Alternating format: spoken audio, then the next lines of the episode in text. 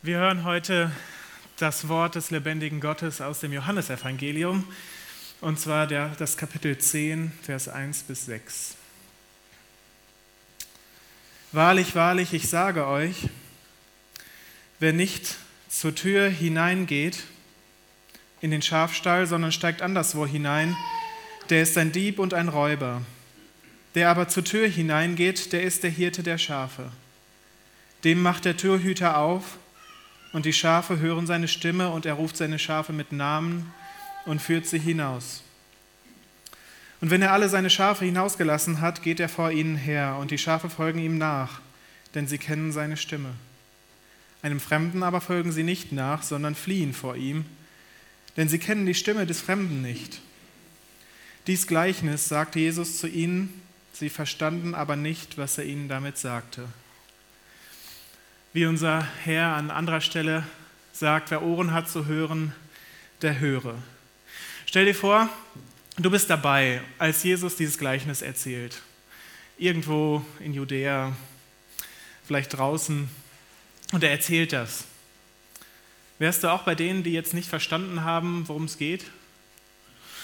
Ich glaube, ich schon.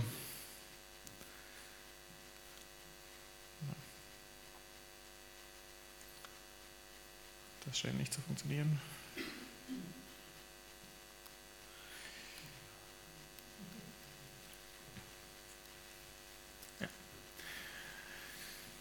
Denn was erzählt er da? Das ist ja schon irgendwie eine verwirrende Geschichte. Irgendwas von einer Tür zu einem Schafstall. Da gibt es dann den Hirten und da gibt es aber auch einen Räuber oder einen Fremden. Ja, und irgendwas von der Stimme. Und All diese Sachen, sie kommen vor, aber was ist jetzt was? Und Jesus, was willst du eigentlich damit sagen?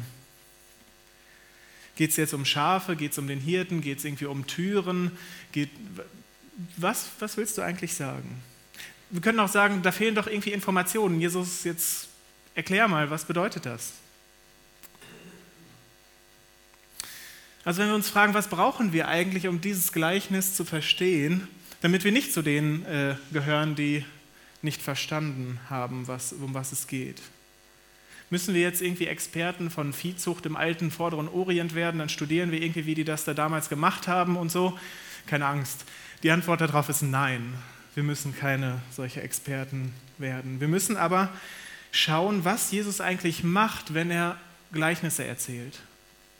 Ich dachte früher immer, Jesus, der war halt, naja, ein guter Redner und er wollte seinen Leuten, den Leuten, die ihm zuhören, das irgendwie so verdeutlichen, dass sie das verstehen. Und dann so nach dem Motto, wir wandern gerade so schön durch das ländliche Judäa und da ist so ein Schafstall und Jesus sagt, ach, dazu fällt mir noch Folgendes ein, wer nicht durch die Tür hineingeht in den Schafstall und so weiter. So eine Art Erlebnispädagogik. Aber das Problem ist, fast immer, wenn Jesus das macht, steht dabei, die Leute haben es nicht verstanden also irgendwie fehlgeschlagen, äh, die Verdeutlichung oder was? Und wenn wir genau hinschauen, merken wir, dass Jesus eigentlich etwas ganz Bestimmtes sagen will mit diesen Bildern. Er will nicht nur einfach eine Veranschaulichung bringen, er hat eine klare theologische Aussage. Und dazu müssen wir mit dem Vorurteil aufräumen, dass Jesus seine Bilder, die er benutzt, aus der Umwelt seiner Zeit holt, primär. Das tut er nicht, sondern er holt sie aus dem Alten Testament. Und das ist für dich und für mich heute eine gute Nachricht, weil die Umwelt, wo Jesus gelebt hat, die ist in Steinen hier anders. Bei uns gibt es hier nicht so viele Schafställe und die Hirten arbeiten wahrscheinlich auch völlig anders und so weiter. Aber was wir haben, wir haben dasselbe Alte Testament wie Jesus. Deswegen, wenn du die Bibel lesen kannst, kannst du sie auch verstehen. Ich sage nicht, dass es immer leicht ist. Es gibt Sachen, die sind nicht ganz so leicht zu verstehen, zugegeben. Aber du musst nicht Theologie studieren oder Altorientalistik oder sonst irgendwie sowas, um die Bibel zu verstehen, sondern die Schrift legt sich selbst aus. Das ist ganz wichtig, vor allen Dingen bei den Gleichnissen. Sonst fangen wir an, irgendetwas da rein zu lesen und nur die Experten können noch verstehen, was eigentlich Jesus sagen wollte. Wenn wir also wissen wollen, was Jesus hier mit Herde, Hirte, Stimme und so weiter meint, dann müssen wir im Alten Testament suchen. Was meint er mit Herde oder Tür oder Stall? All diese Sachen gehören so ein bisschen zusammen. Und da habe ich einen Beispieltext mitgebracht. Ich habe einfach ähm, gesucht, wo redet das Alte Testament über Herde und Ställe und so weiter. Und da ist einer der Texte, der Prophet Micha. Gott sagt, ich will dich, Jakob, sammeln, ganz und gar, und was davon übrig ist, von Israel zusammenbringen.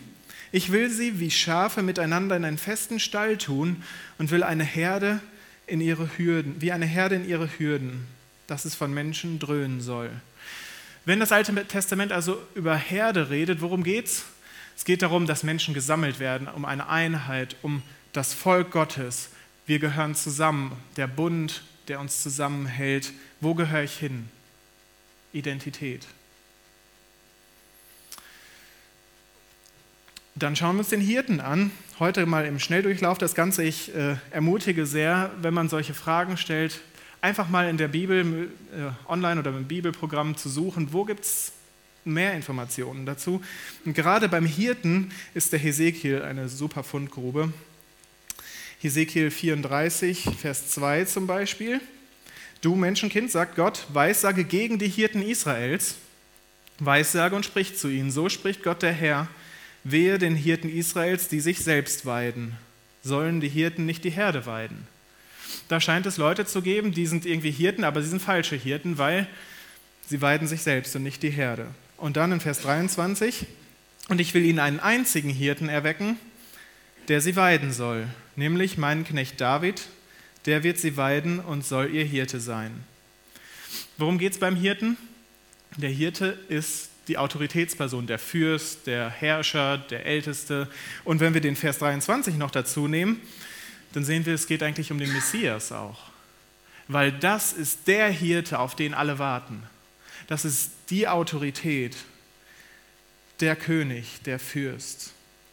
Und wir erwarten uns von so einer Autorität Schutz und Versorgung, so wie die, Hirt, äh, wie die Schafe von ihrem Hirten.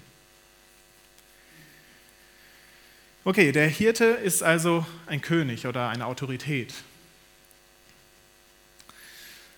Jetzt, was ist mit der Stimme? Die Schafe hören auf die Stimme, der Hirte ruft sie.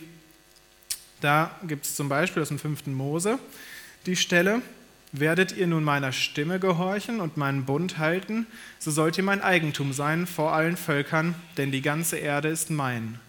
Und ihr sollt mir ein Königreich von Priestern und ein heiliges Volk sein. Worum geht es da?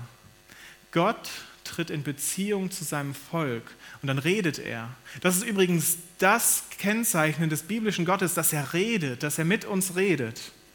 Und diese Beziehung, dieser Bund funktioniert zweiseitig. Erstmal die Berufung, wofür Gott nimmt sich ein Volk an und möchte, dass dieses Volk heilige Priester und Könige sind. Gott nimmt sie an und schätzt sie wert. Und dann die andere Richtung ist der Gehorsam. Das ist nämlich, die Menschen nehmen Gott an und unterstellen sich seiner Autorität. Das ist diese Beziehung, über die es redet, wenn wir seine Stimme hören, beziehungsweise darauf äh, ihr gehorchen. Ja, das war jetzt wirklich ein äh, schneller Ritt durch das Alte Testament. Ich hoffe, was klar wird, ist, diese Dinge, die Jesus anspricht, sind nicht zufällig, sondern er redet über Dinge, die im Alten Testament vorgezeichnet sind. Wir haben den Rahmen jetzt geklärt. Wir sind also nicht mehr unter denen, die gar nichts verstehen. Das ist auch schon mal ein Erfolg für heute. Aber was will Jesus eigentlich jetzt damit sagen? Ist ja nett, dass wir das jetzt aus dem Alten Testament wissen, was es bedeutet. Aber was mache ich denn damit, mit diesem Gleichnis? Gut, dass Jesus weiterredet. Ab Vers 7. Da sprach Jesus wieder, Wahrlich, wahrlich, ich sage euch, ich bin die Tür zu den Schafen. Alle, die vor mir gekommen sind, die sind die Räuber und Diebe. Aber die Schafe haben ihnen nicht gehorcht. Ich bin die Tür. Wenn jemand durch mich hineingeht, wird er selig werden und wird ein- und ausgehen und Weide finden. Ein Dieb kommt nur, um zu stehlen, zu schlachten und umzubringen. Ich bin gekommen, damit sie leben haben und das volle Genüge.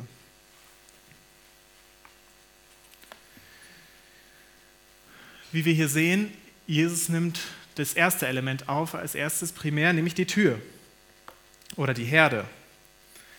Die Frage ist, wer gehört eigentlich zum Volk Gottes? Wer gehört dazu? Wie kommt man dazu, wenn man zu Gott gehören will? Und da sagt Jesus, ich bin. Ich bin, das sind dieselben Worte, die in der griechischen Übersetzung des Alten Testaments stehen, als Gott am Dornbusch zu Mose sagt, ich bin, der ich bin. Als Gott sich selbst vorstellt, das sind diese Worte.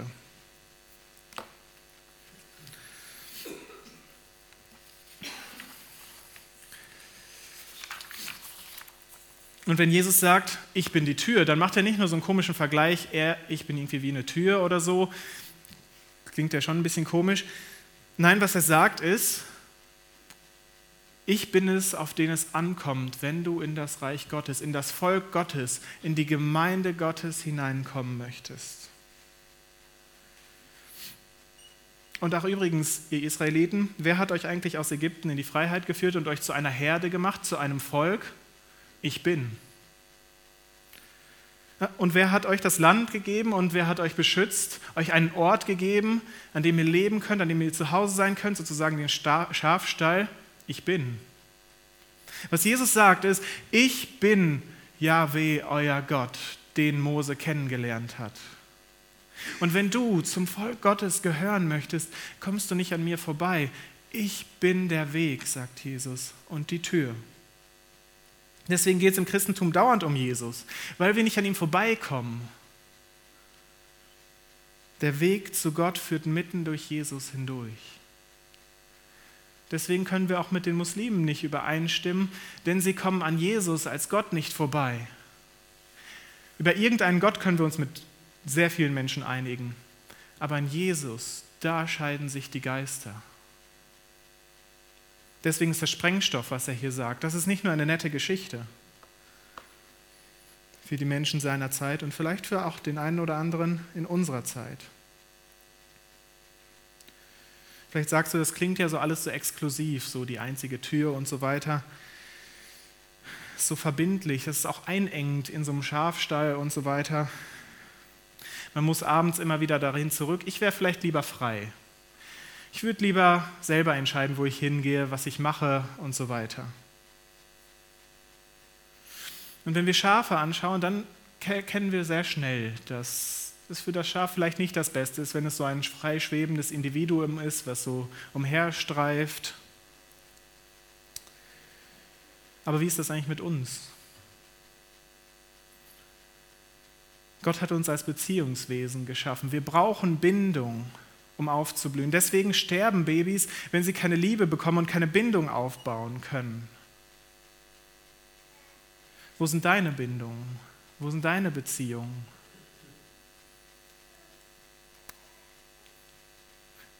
Unser Dilemma dabei ist aber immer, Bindungen können abhängig machen. Was ist denn, wenn diese Person oder diese Gruppe, an die ich mich binde, es nicht gut mit mir meint? Dann werde ich ausgenutzt. Was denn, wenn sie verschwindet oder mich enttäuscht? Dann verliere ich vielleicht meinen Halt. Diese Person, auf die ich alles gesetzt hatte. Diese Gruppe. Dieser Jesus, indem er diese Geschichte erzählt, er lädt uns ein, unsere Bindung in der festesten Bindung der Welt zu suchen, nämlich bei unserem Schöpfer selbst. Er wird dann unser Zufluchtsort. Er wird der Ort, an den wir uns zurückziehen können. In seinem Schatten, schreibt er, finden wir Ruhe und Weide. Und wenn ich das habe, dann werde ich frei für Beziehungen mit anderen. Dann bin ich nicht mehr davon abhängig, was der andere macht, wie er auf mich reagiert, wie ich ankomme. Die Bindung an Jesus, sie erlaubt es mir intensiv zu leben. Ich brauche nicht immer Rückversicherung, ob das auch klappt oder ob ich mich nicht so weit rauswage. Ich kann wirklich mal etwas wagen. Und ich glaube, das ist das, wenn er davon redet, das Leben und volle Genüge zu haben. Da geht es nicht um Reichtum und Wohlstand oder so. Jesus selber ist ja arm, er hat nur die Klamotten am Leibe, er ist eigentlich obdachlos und zieht so durchs Land. Das meint er nicht. Aber er redet über ein Leben, das nicht aufhört, über ein Leben, das sich mit dieser festen Bindung voll auskosten kann.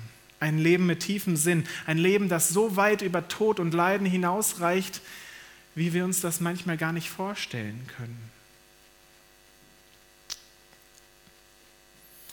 Aber Jesus ist nicht nur der Weg hinein, er ist nicht nur die Tür ins Reich Gottes, denn die Geschichte geht ja noch weiter. Ich bin der gute Hirte. Der gute Hirte lässt sein Leben für die Schafe. Der Mietling aber, der nicht Hirte ist, dem die Schafe nicht gehören, sieht den Wolf kommen und verlässt die Schafe und flieht. Und der Wolf stürzt sich auf die Schafe und zerstreut sie. Denn er ist ein Mietling und kümmert sich nicht um die Schafe. Ich bin der gute Hirte und kenne die meinen und die meinen kennen mich. Wie mich mein Vater kennt und ich kenne den Vater und ich lasse mein Leben für die Schafe. Worum geht es nochmal beim Hirten? Wenn wir zurückdenken, es geht um Herrschaft, um den König. Auf welche Autorität hast du schon mal gehofft und bist enttäuscht worden? Hast dir Hilfe oder Rückendeckung erhofft und voll reingefallen? Wer hat vielleicht mal Macht dir gegenüber ausgenutzt, um sich selbst zu bereichern? Jesus ist nicht so. Er ist nicht nur einfach irgendein noch ein Typ, der auch irgendwie Autorität haben will. Denn was haben die Leute im Ohr, als er das sagt? Ich bin der gute Hirte. Wir haben es auch gerade eben gehört. Der Herr ist mein Hirte mir wird nicht mangeln. Jesus, er ist der gute König. Er hat keine versteckte Agenda, mit dem er dich über den Tisch ziehen möchte. Ganz im Gegenteil, er sagt, ich lasse mein Leben für dich. Das ist die Legitimation, warum er die Autorität ist. Deswegen ist er es wert, dass ich mein Leben unter seine Autorität stelle weil er sein Leben für mich gibt. Und Jesus, er ist kein fremder Herrscher, der irgendwie nur auf der Steuererklärung auftaucht. Und wenn du deine Steuern bezahlst, dann lässt er dich auch in Ruhe. Nein, er ist der Hirte. Er geht vor uns her. Er geht neben uns her. Da geht es um viel mehr als nur eine Autorität anzuerkennen. Da geht es um Beziehung. Und da ist die Frage, kennst du ihn? Die meinen kennen mich. Kennst du seine Stimme? Weißt du, was er will? Weißt du, wie er ist? Es ist so enorm wichtig, dass wir ihn kennen, seine Stimme, denn sonst können wir ganz schnell auf irgendwelche falschen Betrüger hereinfallen, die uns einreden wollen, wo unsere Identität ist, wo unser Wert ist oder sonst irgendetwas. Deswegen reicht es nicht, dass David und Martin für uns Bibel lesen und beten. Ich und du, wir müssen selber auf die Stimme unseres Hirten hören. Wir müssen sie kennenlernen. Sonst werden wir ganz schnell wieder abhängig von dem, was er hier einen Mietling nennt. Und das mag irgendeine Person sein, das mag Sicherheit sein, Geld, Beziehungen oder wie auch immer. Aber wenn wir seine Stimme nicht hören, dann werden wir ganz schnell in so eine Abhängigkeit geraten und unsere Sicherheit einfach darauf bauen, auf etwas, was nicht hält. Denn heute Morgen, heute Morgen ist es einfach, Christ zu sein. Tolles Haus, super Lieder, nette Leute.